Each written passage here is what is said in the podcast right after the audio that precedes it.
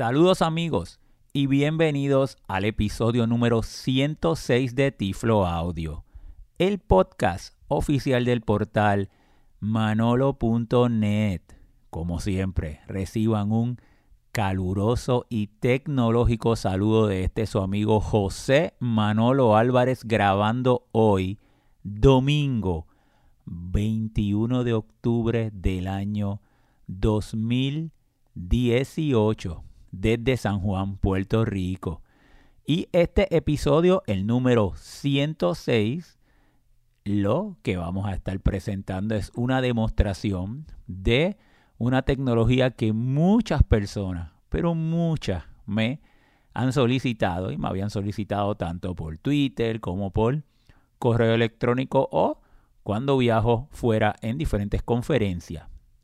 Y es el Orbit Reader 20, que es una línea braille a bajo costo y vamos a estar haciendo una demostración. Voy a estar grabando varios episodios de Tiflo Audio. Hoy voy a estar haciendo una introducción para que la conozcan y puedan conocer varias de sus características y ofrecimientos que tiene para nosotros las personas ciegas.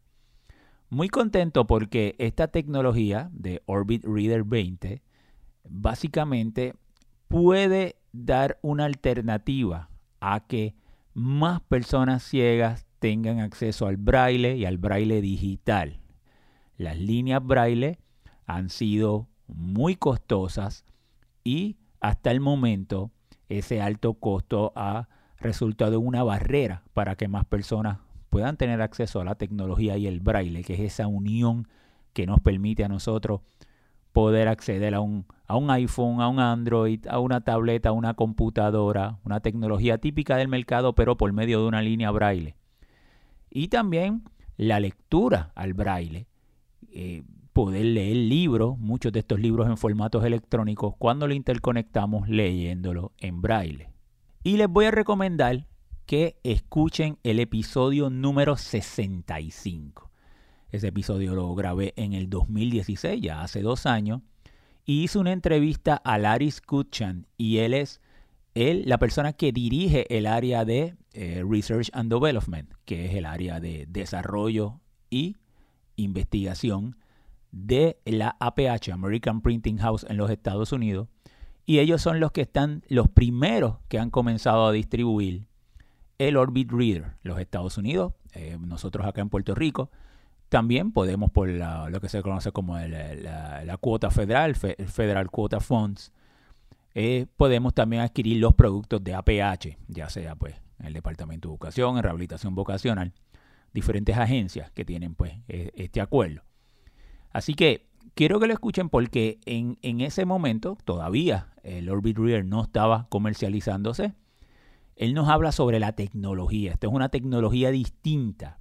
Hemos, se ha roto un paradigma de la manera en que se presentan las líneas braille, esa tecnología convencional que por tantos años eh, era la que se estaba utilizando, eh, todavía se utiliza en muchas líneas braille comerciales, y esta en particular que tiene integrada el Orbit Reader 20, y por eso es que entonces eh, logra ser mucho más económico. El costo en los Estados Unidos en estos momentos es 449 dólares. Y le voy a explicar ahora varias de sus funciones. Así que, por favor, escuchen el episodio 65 para que conozcan cómo es esta tecnología, para que conozcan cómo fue que surge el Transforming Braille este grupo y, y todos esos detalles, porque aquí yo solamente quiero darle una demostración. Puedo decirle que el braille que él presenta de una manera dinámica, pues es distinto a las otras líneas braille que usted puede estar acostumbrado a haber tocado. Este es un braille mucho más duro, el braille es un mucho más firme. Parece como, como el braille que usted lee cuando está leyendo un letrero, eh, un letrero de, un número, una puerta, por ejemplo, en un hotel. Eh, eh, no, es, si, si tú lo tocas, él no se hunde, él se mantiene siempre arriba, versus las líneas braille comerciales tradicionales que tú presionas el punto y él se hunde. Y, pero, eh, ¿cómo es esta tecnología distinta a las demás? Pueden escuchar el episodio 65 de Tiflo Audio, que eso ya lo pudimos eh, hablar en detalles con Larry Scuchan. Muy bien, le voy a, comenzar ahora. Vamos a, a deletrearle Orbit Reader 20, eh, antes que nada. O R B grande I T espacio Reader R E A D E R espacio y el número 20. Y el número 20 es porque tiene 20 celdas braille.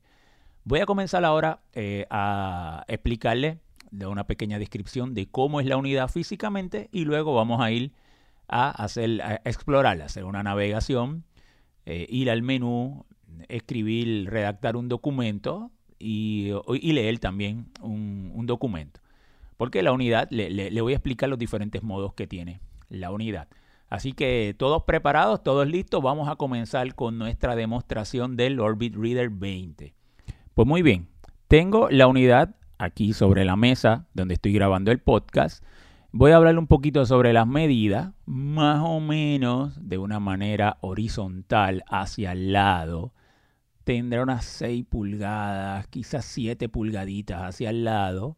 De una manera vertical hacia el frente. Tiene como unas 4 pulgadas.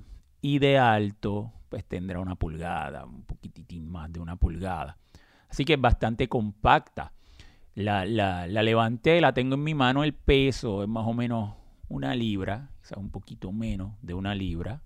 Y voy ahora entonces a comenzar a hablarle sobre la orientación de las teclas y una descripción física que es muy importante, ¿verdad? La manera de colocarla para nosotros utilizar la unidad. La unidad en la parte de al frente, en la parte de arriba, que la estoy tocando, justo en la parte eh, hacia abajo, la parte que está más pegada a nuestro cuerpo, ahí estaría la línea braille. Y ahí están las 20 celdas. Usted lo puede tocar, se pueden, eh, se pueden percibir unos pequeñitos orificios. Y ahí sabemos que ahí está la línea braille. Ahí estoy pasando el dedo de un lado a otro. Fíjate que esta tecnología se siente firme. Justo arriba hay unos pequeños puntos cada cinco celdas braille. Tenemos esas 20 celdas y cada cinco, ahí está en la 5, ahí está en la 10 y está en la 15, que nos pueden servir de referencia. Y entonces en la parte de arriba encontramos las teclas como tal. Las primeras teclas que vamos a encontrar son tres. Justo en el centro, una que es la más larga, que es la barra espaciadora. A la izquierda de la barra espaciadora encontraremos la tecla número 7, y a la derecha la tecla número 8. Subimos y entonces vamos a encontrar el teclado tipo Perkins. Serían seis teclas, 1, 2, 3, a mano izquierda y a mano derecha, tres teclas adicionales, 4, 5, 6, así que se divide en 3 y 3. Y en el centro vamos a encontrar justo en el centro un botón, lo estoy presionando, que es el botón de aceptar. Y rodeado ese botón tiene cuatro eh, barritas, cuatro botoncitos que le vamos a llamar las flechas. Flecha arriba, a la izquierda, flecha a la izquierda, abajo, flecha hacia abajo y a la derecha, flecha eh, hacia la derecha. Porque se van a utilizar con varios comandos. Así que tenemos ese botoncito de aceptar, las cuatro eh, barritas alrededor, que le vamos a llamar la flecha. A la izquierda de eso, las teclas 1, 2, 3, y a la derecha las teclas 4, 5, 6, como el teclado de la maquinilla Perkins convencional. Y entonces, eh, bueno, se me, se me escapó comentarles que al lado de la celda braille, en la parte de abajo, en la parte de abajo, en el lateral, todavía de frente, pero al lado, hay unas barritas que son para yo mover la línea braille. Para mover, para hacer el panning de la línea braille, a mano izquierda y a mano derecha, justo al lado de la línea braille como tal. Así que tenemos esas dos barritas, tú le das en la parte de arriba o en la parte de abajo, ya sea a la izquierda o a la derecha, para poder hacer el panning, para que los caracteres braille que están apareciendo, cuando ya se llenen los 20 o quieres seguir pasando por ese texto, los puedes mover.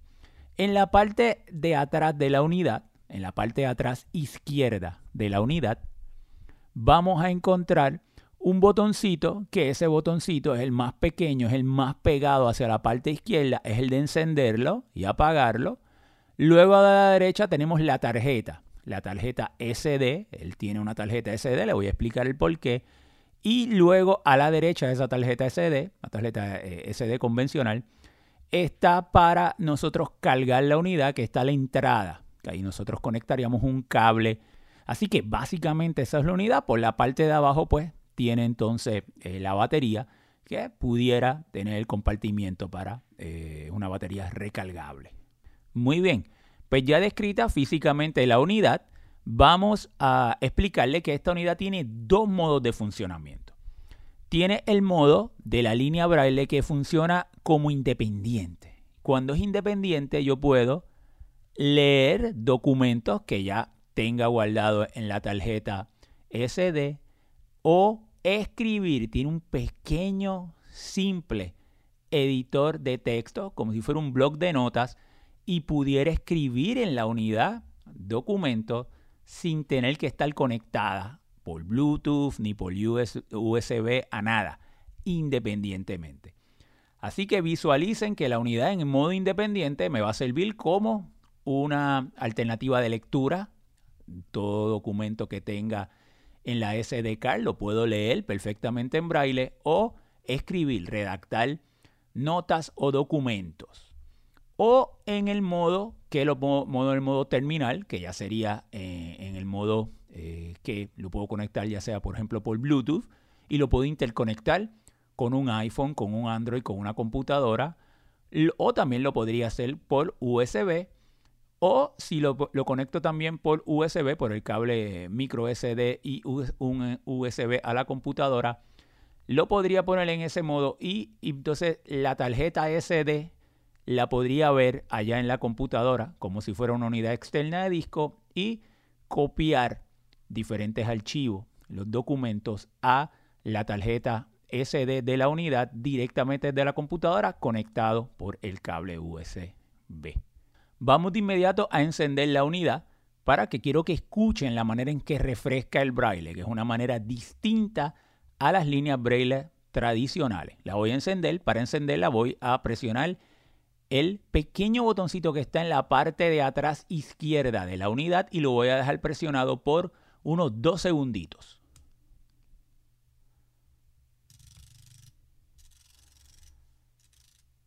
y ahí de inmediato refrescó de izquierda a derecha, pudieron escucharlo y comienzo a leer y estoy en el user manual, estoy en el manual del usuario que ya tiene integrado la unidad.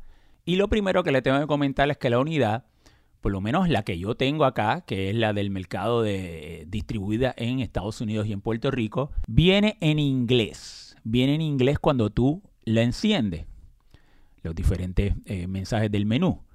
Pero se puede cambiar al español y al final de este podcast yo le voy a decir los pasos para cambiar al español. No lo quiero traer al principio porque como le dije no quiero traer mucha información técnica al principio. Quiero que más bien ustedes escuchen el comportamiento de la unidad y varias de sus características. Para mí es más importante en estos momentos que estar hablando de eso, pero sí al final se lo voy a explicar y en las notas del podcast van a estar los enlaces a los, a los archivos necesarios que necesitan descargar para ponerle en español.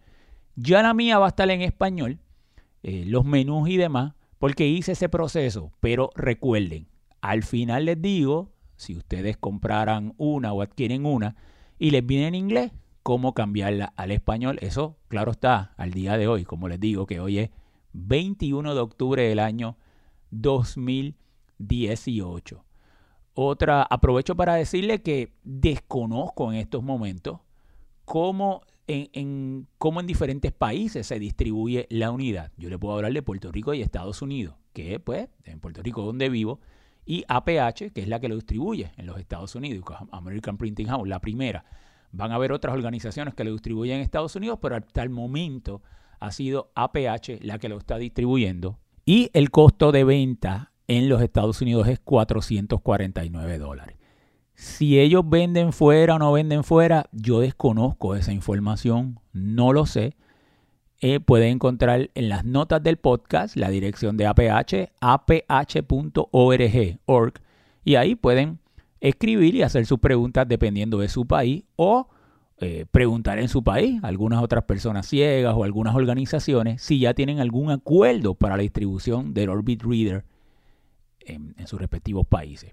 Muy bien, vamos entonces a eh, comenzar. Ya ahora mismo yo, el, cuando tú prendes la unidad, él de inmediato va a lo último donde tú estabas. Y yo estaba leyendo el manual, que el manual está en inglés. Y lo estaba leyendo. Entonces, yo quisiera ir a lo primero que le quiero mostrar es el menú de configuración de la unidad. La unidad tiene un menú de configuración que quiero ir y luego vamos a ir al explorador de archivo, vamos a y le voy a mostrar cómo redactar un pequeño documento y cómo leer otro documento. Vamos entonces de inmediato a ir al menú de configuración de la unidad y para hacerlo vamos a presionar el, botoncito del centro, que le dije que está justo en el centro de unidad, que es el de aceptar, con la flecha de arriba. El botón de aceptar y la flecha de arriba me llevan a el menú de configuración de la unidad. Vamos a hacerlo. Y ahí me llevó al menú. De inmediato donde primero me, me lleva es, estoy leyendo y me dice batería. Y recuerden que como les dije, todos los menús ya yo los tengo en español. Al final les voy a explicar cómo cambiarlos y me dice 100%. Otra, algo importante que le voy a decir, que todos los menús están escritos en Braille computadorizado. Eso es Braille de 8 puntos. Porque las celdas de el Orbit Reader 20 tiene 8 puntos por cada celda para poder representar Braille computadorizado. Luego le voy a explicar cuando nosotros escribamos nuestros documentos o cómo leamos. Esto no tiene que ser así, pero en los menús, una característica para usted saber que está en un menú es que está en braille de 8 puntos. Por ejemplo, ahí me dice batería, eh, en la primera celda me dice eh, tener el punto 1, 2 de la B grande y también el punto 7, porque el punto 7 significa mayúscula en el braille computadorizado. Y luego me dice batería, incluyendo incluyéndola ahí con acento. Y luego me dice eh, en braille computarizado 100%. Pero esa es la razón de por qué eh, los menús están en braille computadorizado. Para que usted sepa, utilice el punto 7 y 8 para que usted sepa que está en el menú como tal. Me voy a mover en el menú entonces con flecha hacia abajo, que es la que está justo debajo del botón del centro. El botón de aceptar, le voy a dar flecha hacia abajo. Ahí escuchan cuando hace refresca. Y lo que me dice ahora es parpadeo del cursor. Realmente el cursor me, lo, del, cursor, realmente el cursor me lo pone como C-U-R-S.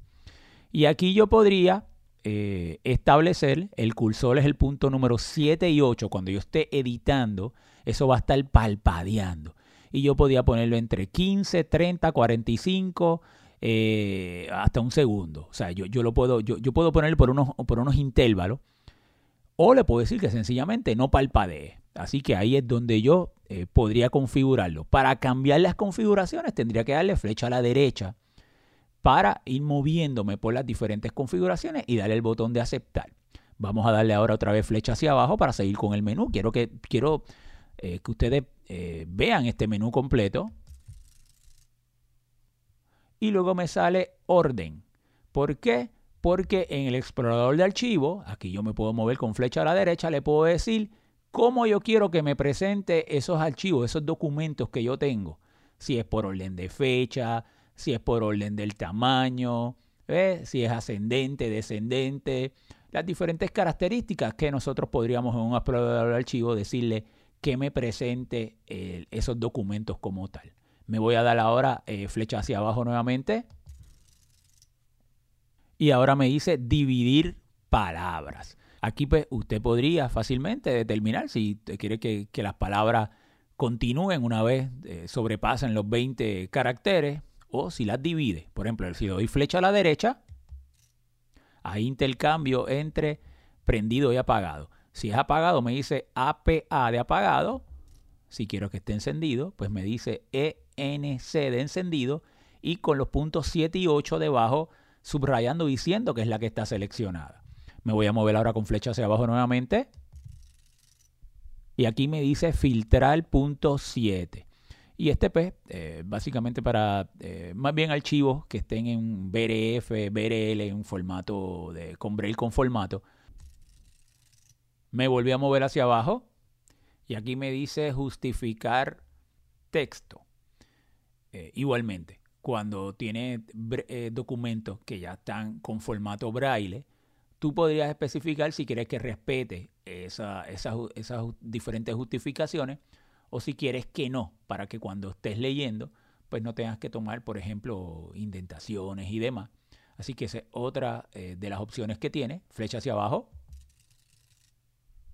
Aquí me dice oprimir espacios, debe ser suprimir espacios. Y aquí pues también, si tú tienes un documento que tiene muchos enter, muchas líneas en blanco, le puedes decir, pues mira, no lo respetes porque cuando yo estoy leyendo, quiero evitarme que la línea braille me, presente tantos espacios en blanco y solamente que me presente la información. En modo de lectura, pues puede ser pues, una, una alternativa que personas prefieran. Me muevo con flecha hacia abajo y aquí me dice idioma de carga. Y esto es lo que voy a estar comentando al final, que aquí es donde usted tendría que venir por primera vez y que en inglés le diría load language, ya lo tengo en español, para cargar los diferentes archivos con las tablas de conversiones al español. Así que me voy a mover con flecha hacia abajo. Y aquí me dice cambiar de idioma, porque él siempre va a tener el idioma de inglés como, como uno de sus idiomas eh, por default, idioma por defecto, y lo que nosotros hacemos es que lo podemos intercambiar entre inglés y otro idioma, y en este caso pues sería el español, que ya yo lo tengo en español. Me voy a mover con flecha hacia abajo. Aquí me habla de la codificación. Esto va a resultar muy importante cuando estemos eh, escribiendo nuestras notas. Si queremos, si queremos luego que eh, lo que, los archivos que nosotros escribamos acá lo podamos pasar a la computadora y que se puedan codificar correctamente. Aquí pues puede estar en modo ANSI o en modo Unicode, eh, pues yo lo tengo en particular como UTF-8. Ese es un, juego de caracteres. Luego yo le voy a hablar un poquito más sobre esto cuando esté editando el documento, porque hay dos maneras, dos caminos que usted pueden seguir cuando usted esté editando documentos. Pero eso cuando vaya a editar los documentos le voy a hablar, por aquí sería esas configuraciones. Recuérdense que siempre con flecha a la derecha usted puede cambiarle valores y le tiene que dar el botón de aceptar para que finalmente asuma ese valor. Vamos a darle flecha hacia abajo. Aquí pues me habla de la versión. Vamos a darle flecha hacia abajo. Aquí está el serie, el número de serie, flecha hacia abajo. Aquí me habla de reinicializar, para reinicializar los valores por defecto, si usted quisiera ha hecho cambios y quiere que volver justo al principio, como él viene, como vendría de fábrica, aquí le tendría que presionar, flecha hacia abajo. Aquí nos habla del USB y los diferentes protocolos que tiene. Está marcado el HID, que es Human Interface Device, o también podrías eh, seleccionar el eh, serie. Yo lo tengo eh, por defecto, el HID. Vamos a darle flecha hacia abajo. Este es para cuando hagamos conexiones USB con la unidad. Aquí me presenta la opción del Bluetooth, yo lo tengo como auto. Y auto, para que cuando ya lo, tú lo interconectes, por ejemplo, con un iPhone o con una eh, computadora, automáticamente que eh, le enciendas la computadora y está en el modo de reconocimiento, pues siempre que una vez lo reconozco por primera vez, él siempre se conecte automáticamente. Así yo lo tengo, flecha hacia abajo. Y aquí entonces me, me presenta los modos de conexión de Bluetooth yo lo tengo que se conecte eh, de inmediato. La conexión de inmediato es que una vez, por ejemplo, yo voy a conectarlo con el iPhone o con un Android. Por ejemplo, si yo fuera a conectar con un iPhone, en este modo, una vez el iPhone detectó la, eh, el Orbit Reader, de inmediato se va a conectar, sin preguntarme ningún PIN ni ninguna pregunta, ningún código de validación. Hay otras dos alternativas. Usted le puede poner un, modo de mayor seguridad, sería el que usted tenga que escribir un número. Y ese número aquí sería el 1234. O sea, vamos a suponer, lo estás conectando con el iPhone, pues allá el iPhone te va a decir, entre el código de conexión y usted tendría que poner 1234 para conectarse. Eso le añade un elemento de seguridad o si quiere todavía un elemento mayor de seguridad, eh, sería la tercera opción donde entonces él generaría un, un número eh, random eh, y ese número que aparecería usted tendría que ponerlo allá en el iPhone para que entonces se pueda conectar. Vamos a darle flecha hacia abajo. Aquí me dice emular porque eh, esta unidad, el Orbit Reader 20, puede emular al APH Refresh Braille 18. Esto pues en un principio eh, habían tecnologías que todavía no tenían los controladores del Orbit Reader 20, ya prácticamente la mayoría de los lectores de pantalla y tecnologías con eh, lectores de pantalla reconoce el Orbit Reader 20, pero si llegara usted utilizando una tecnología que no tiene, que no reconoce el Orbit Reader 20, usted vendría aquí y le dice emúlalo con un Refresh Braille 18 y de esa manera funcionaría exactamente igual. Claro está, hago la salvedad que el Refresh Braille 18 tiene 18 celdas, el Orbit Reader tiene 20, que si usted le emula, pues solamente aquí le, presentaría 18 caracteres, no les presentaría los 20, pero esa es una manera que, eh, como les digo, como es una tecnología nueva, pues hay lectores de pantallas o tecnologías o que no tienen eh, el, controlador o que todavía no le dé el apoyo, y mientras eso eh, llegara a suceder, o si es una tecnología muy vieja que, no tiene el apoyo al, al, Orbit Reader 20, pues lo puede emular. Vamos a movernos con flecha hacia abajo. Y aquí me dice modo independiente, que es lo que le comenté al principio, que es una de sus características, que en el modo independiente yo no tengo que estar conectado con nada. Lo puedo usar como un anotador para escribir con su blog de notas o para leer el libro, como pues sencillamente una máquina lectora. Si me muevo, por ejemplo, con flecha a la derecha, que es para ver las diferentes opciones. Me dice Bluetooth. Me muevo con flecha a la derecha. Y me dice USB. Me muevo con flecha a la derecha. Y vuelvo a modo independiente que está seleccionado. Vamos a movernos ahora nuevamente con flecha hacia abajo. Y volvería nuevamente al principio, donde me dice batería 100%. Así que ya vimos todas las opciones que tiene ese menú de configuración de la Orbit Reader 20. Si yo quisiera salir de este menú, para salir de los menús, yo le voy a dar la tecla 7, que es la que está a la izquierda de la barra espaciadora. Ahí la presioné y me llevó nuevamente al documento que yo estaba leyendo, que era el, el User's Manual, el manual de usuario. Así que ya vieron cómo usted cancela eh, un menú y va de inmediato a ese documento como tal. Inclusive, yo estoy en este documento, que es el User Manual, y básicamente yo me podría mover con las barritas que están a la derecha de la línea braille para ir haciendo el panning. Ahí me estoy moviendo. Y ahí estoy leyendo. Y me está hablando sobre las características de la unidad. Me sigo moviendo. Entonces, fíjate que estoy leyendo básicamente. Si yo quisiera ir al explorador de archivo, le doy la tecla 7. Fíjate que la tecla 7 me llevaría ahí estoy en mi explorador de archivo. Y me dice, pues, el User Documentation, o sea, estoy ahora en la lista de mis archivos y documentos. Aquí se pueden crear inclusive carpetas y usted puede dentro de un folder, dentro de una carpeta, poner documento o si no, pues sería como en el documento y si no, pues eh, sería en el directorio raíz, donde se presentarían. En ese, eh, eh, me encuentro en el directorio raíz, donde pues puedo organizarlo ya sea por carpeta o pues, los documentos individuales como tal. Pues muy bien, vamos entonces de inmediato a redactar un documento. Vamos a suponer que nosotros quisiéramos usarlo como un anotador. Un anotador, recuérdense que tiene un, muy simple editor de texto y yo pues estoy en una reunión o estoy en algún sitio donde quiero escribir notas y tendría que llegar ahí al explorador de archivo y una vez esté en el explorador de archivo le voy a dar el comando que sería la barra espaciadora y la N de new, nuevo barra espaciadora N para comenzar a editar un documento nuevo. Ahí lo presioné y escuchen como el cursor, el punto 7 y 8, que está en la primera celda, lo estoy tocando, está palpadeando. Cuando escuchen ese sonido, ustedes saben que está en el modo de edición. Muy bien. Lo primero que deberíamos describir es en la primera línea le vamos a escribir el nombre del archivo que nosotros queremos, porque si nosotros no escribimos ese nombre y ponemos lo que nosotros querramos, luego él va a tomar esa línea como el nombre de ese archivo. Y ya yo tomo pues por uso y costumbre, eh, si voy a escribir algún documento, pues por ejemplo vamos a poner que yo le quiera poner prueba, P-R-U-E-B-A,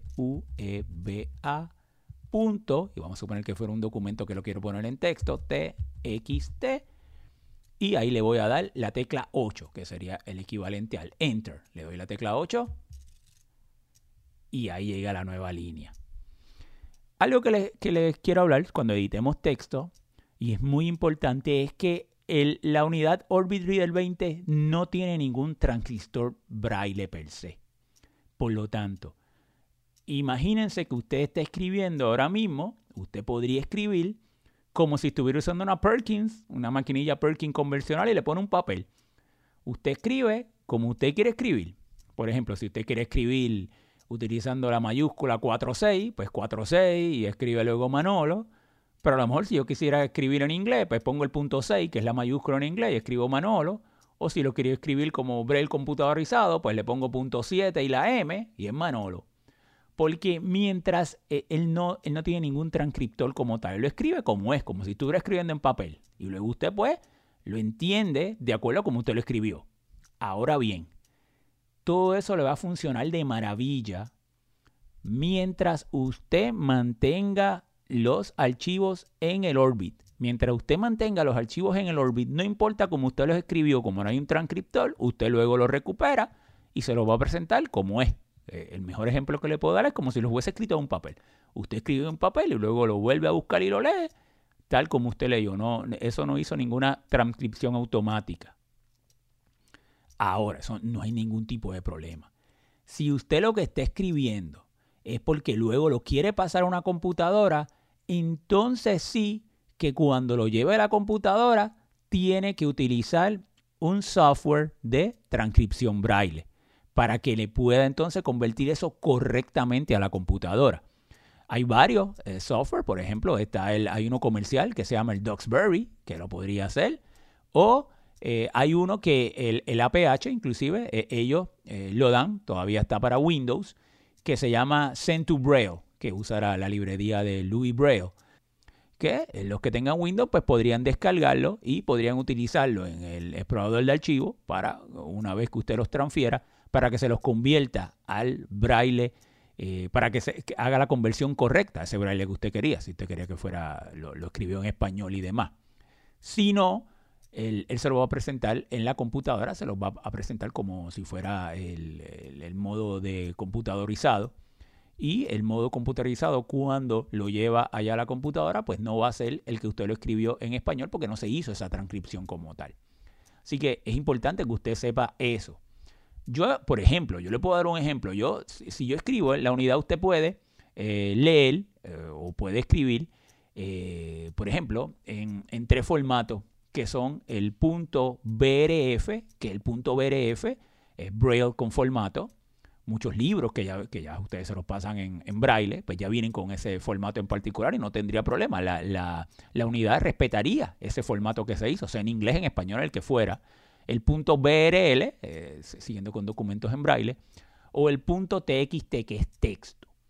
Yo, por ejemplo, cuando escribo mis documentos en texto, en el menú de configuración, ¿se acuerdan que había un apartado que era de codificación? Yo lo puse en UTF-8 para eh, que entonces me pueda reconocer los acentos correctamente y cuando escribo, escribo en braille computadorizado y una vez lo paso a la computadora, eh, a mi computadora, por ejemplo, lo paso a Windows, no tengo problema alguno, al menos lee correctamente.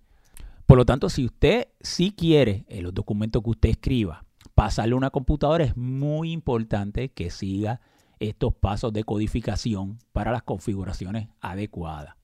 Ahora bien, por eso le dije que había dos caminos. Si usted todo lo que va a escribir, sencillamente lo va a volver a leer y a escribir y a leer y a escribir desde la misma unidad, a usted no le interesa pasar ninguno de estos documentos a una computadora, no va a tener problema. Usted lo escriba como usted lo quiera escribir porque es similar que se lo escribe a un papel y luego usted lo va a leer y usted, pues allá usted lo lee como lo escribió, porque no tiene ninguna transcripción como tal. Ese texto es as is, como nosotros decimos.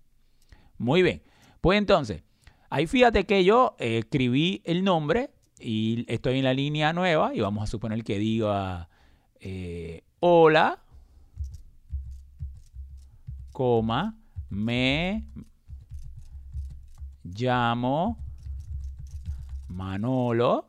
Fíjate que ahí eh, hizo como el, scrolling y me gusta escribir. Fíjate cómo va escribiendo y hace el scrolling, que es cuando sobrepasa esos 20 caracteres en braille. Punto y le doy enter. Y ahí llega la otra línea. Entonces, fíjate, para que tuvieras una idea de cómo tú vas escribiendo. Y sí, el sonido que hace, pues sí, hace un, sonido que muy distintivo a este tipo de tecnología. Y ah, pues emite un sonido que una, ley, una línea braille comercial convencional, pues no, no, no, no, emite este sonido en particular. Pero eh, eh, esto es por el tipo de tecnología que se utiliza, que es este esta tecnología que nos permite tener esta línea a un bajo costo. Así que ahí usted puede escribir eh, y hay diferentes comandos que usted podría utilizar para ir moverse por palabra, moverse. Por ejemplo, si yo quisiera ir, vamos a escribir otra línea. Digo, bueno, coma, ahora me despido. Punto. Espero le haya gustado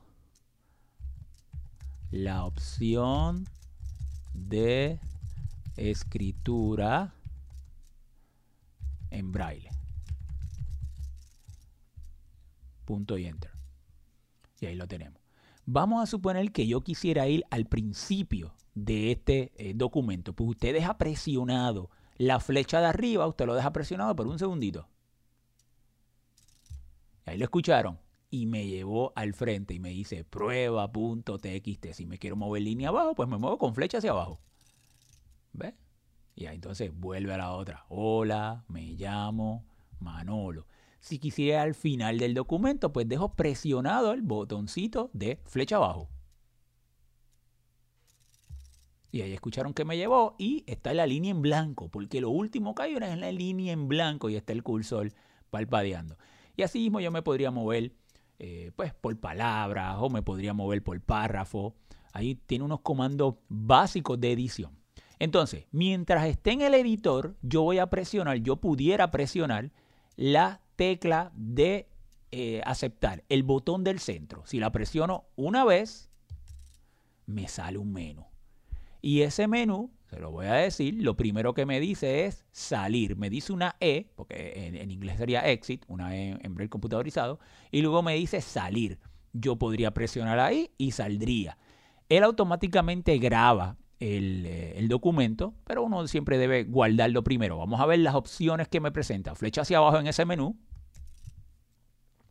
Lo segundo que me presenta es marcar. Me sale una M y luego me dice marcar, porque yo puedo marcar textos. Le voy a dar un ejemplo de eso. Vamos a ir con flecha hacia abajo.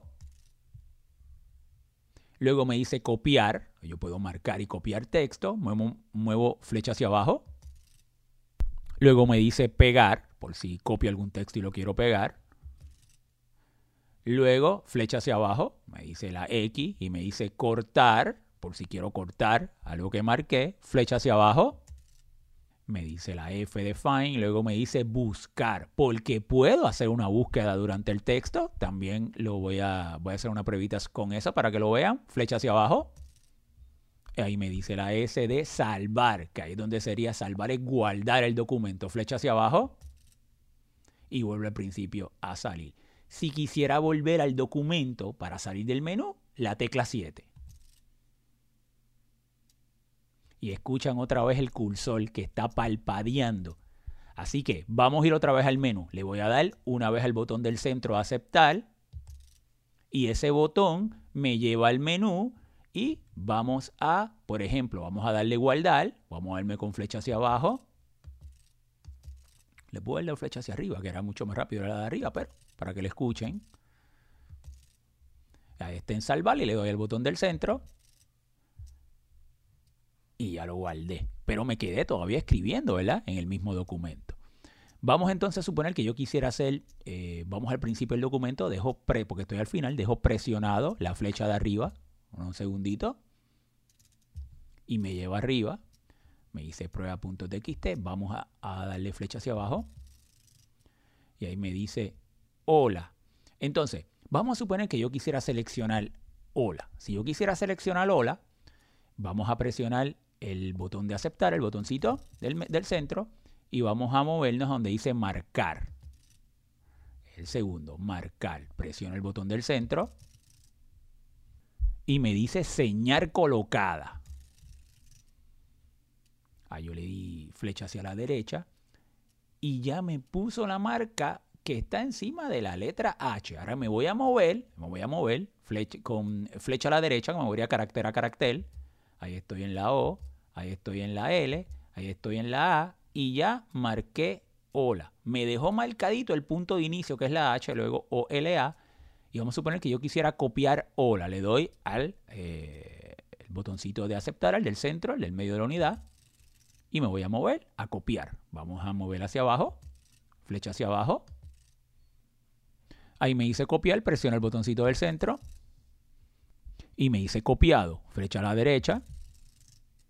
Vuelvo otra vez al documento me, y estoy, todavía el cursor está encima de la A de hola. Le voy a dar ahora flecha hacia abajo un segundito para que me lleve al final. Me llevo al final del documento y ahora voy a pegarlo al botoncito del medio, que es de aceptar, y voy a moverme donde dice pegar.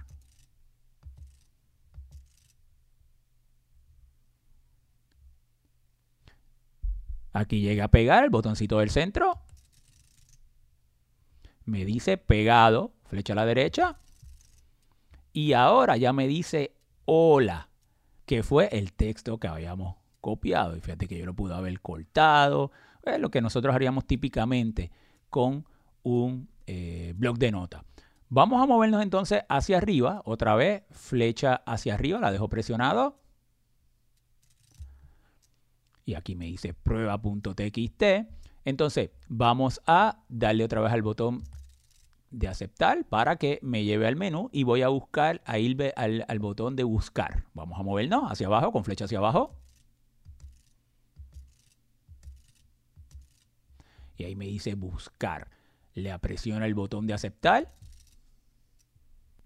Y vamos a escribir Manolo. Y le doy Enter. Y ahí me llevo el documento y el cursor está palpadeando debajo de la M de Manolo. Así que podrías hacer búsqueda de esa manera en particular.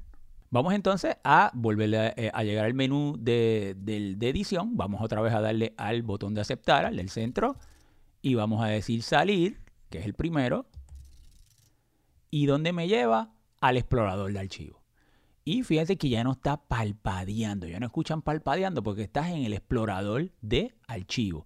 Y en el explorador de archivo yo me puedo mover con la flechita hacia arriba o hacia abajo, me estoy moviendo hacia abajo y me está diciendo los diferentes eh, documentos que tengo. Por ejemplo, vamos a suponer que yo quisiera llegar a prueba, aquí estoy, prueba.txt, y vamos a suponer que yo quisiera borrarlo, pues yo le puedo dar la barra espaciadora y la D, la barra espaciadora 145.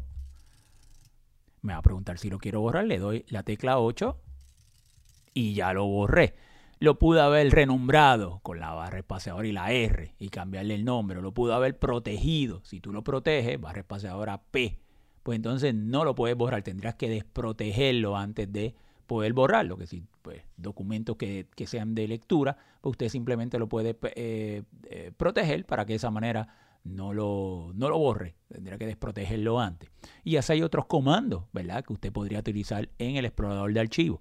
Cuando estamos leyendo un documento, también yo puedo hacerle marcas. Por ejemplo, yo puedo hacer una marca y de, de un texto en particular y luego cuando usted vaya a ese documento me puedo mover por las marcas y de esa manera como eh, lectura es excelente porque entonces puedo pasar por diferentes partes del texto que yo entendía que podían ser importantes. Otro comando que quisiera eh, pues, que mostrarles es que si yo le doy el, botón del centro, el botón de aceptar, y flecha a la derecha, ahí lo hice, y de inmediato me pondría en el modo de almacenamiento. Y eso es que yo le doy el botón del centro y flecha a la derecha, lo conecto por un, eh, con el cable el, del USB a la computadora y vería la tarjetita mía del eh, SD card que está aquí dentro ¿verdad? De, del Orbit Reader, lo vería como una unidad externa y así puedo intercambiar, ya sea pegar documentos o copiar de la tarjeta hacia la computadora. Si quiero presionar el botoncito y flecha a la derecha, me podría en el modo almacenamiento o en el modo terminal, si lo estaría conectado por Bluetooth para tener, controlar o leer, por ejemplo, un iPhone o una computadora donde estaría conectado. Y si lo doy el botoncito y a la izquierda, entonces volvería al modo independiente y en este caso estaría en el explorador de archivos. Bueno, amigos, más adelante estaré grabando otros episodios de Orbit Reader y estaré interconectándola con otras tecnologías y haciendo pues una demostración sobre escritura y lectura pues un poco más eh, detallada.